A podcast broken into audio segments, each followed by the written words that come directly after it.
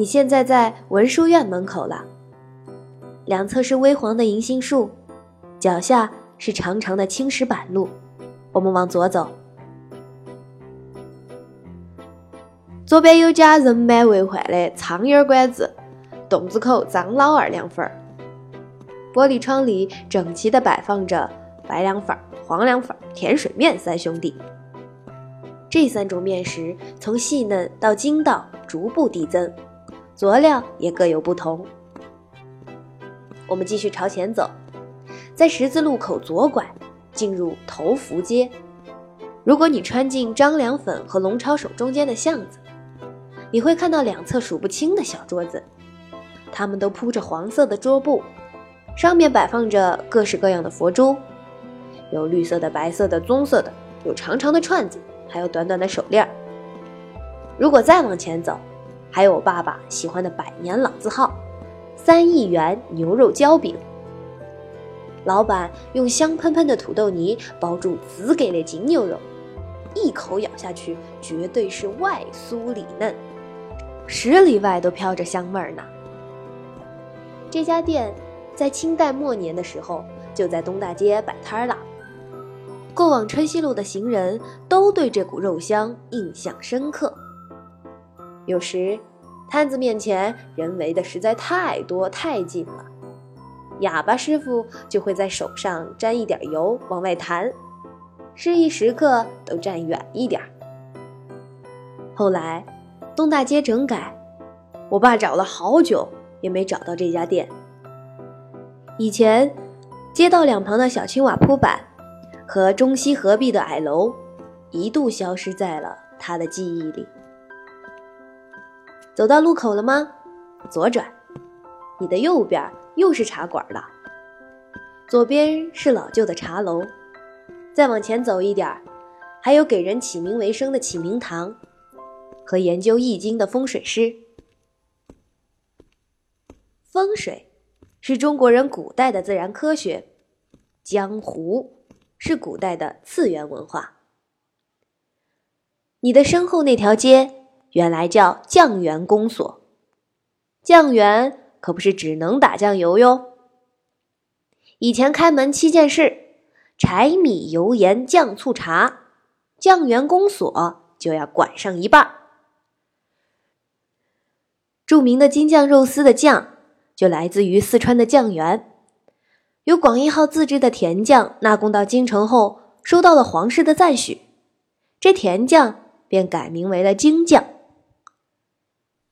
你现在走到路口了，右转，进入西朱市街。现在路过酱园公所，你还是能看到过去排队打豆瓣酱的那些人，只是他们变成了老人。买的东西也从酱换成了酥软松脆的宫廷糕点。走出路口，你现在在北大街上了。过完马路再左转，前面就是府南河了。跟上了吗？府南河由府河跟南河在河江亭汇聚而成。再往南，流经宜宾汇入长江。注意哦。桥上第二个出口，沿着右边的梯子下桥，左边便是府南河了。我们沿着河边走一走。你眼前的清澈河水，在整治以前被称为“夫来河”。上游沿岸的死病猪狗，还有生活垃圾，顺着河流流进市区，整条河都散发出难闻的气味。张大爷今天来了吗？他是不是又站在河边的亭子里？无论春夏秋冬，他都带着一柄折扇，很好辨认。张大爷曾经是志愿者团队的一员呢。那时，划着橡皮舟打捞垃圾的人里面，其中一个就是张大爷。河水整治好以后，他和他的朋友们。就回到了河边，唱唱歌，吹吹笛子，拉拉二胡，偶尔也会在桥头放放风筝。你看，周围突然暗了下来，路灯上已经布满了灰尘，这让他照出来的灯光特别朦胧。我们对面那几棵榕树和黄角树下，有一对悄悄湿润嘴唇的情侣。男生抖着手去揽身边的姑娘，姑娘却本能的往后缩了一下，不自然的站起来，羞涩的望着河边。男生也站了起来，把手揣进了裤兜。不算头发的话，他应该只比女生高出了一条眉毛的距离。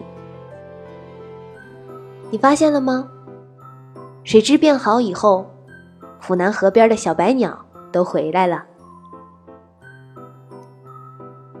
我们继续朝前走，一直走到尽头处的泰升桥那里。河边的风吹得有些冷，小庄把他的外套脱给了我，我没有拒绝。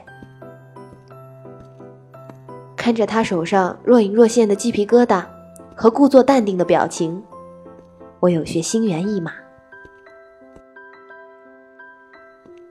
一眨眼，就到了桥头。水果小贩的扩音器一下把我拉回了现实。我把外套还给了小庄。你跟上了吗？我们现在通过右边的人行道进入泰升北路，在下一个十字路口前一直往前走。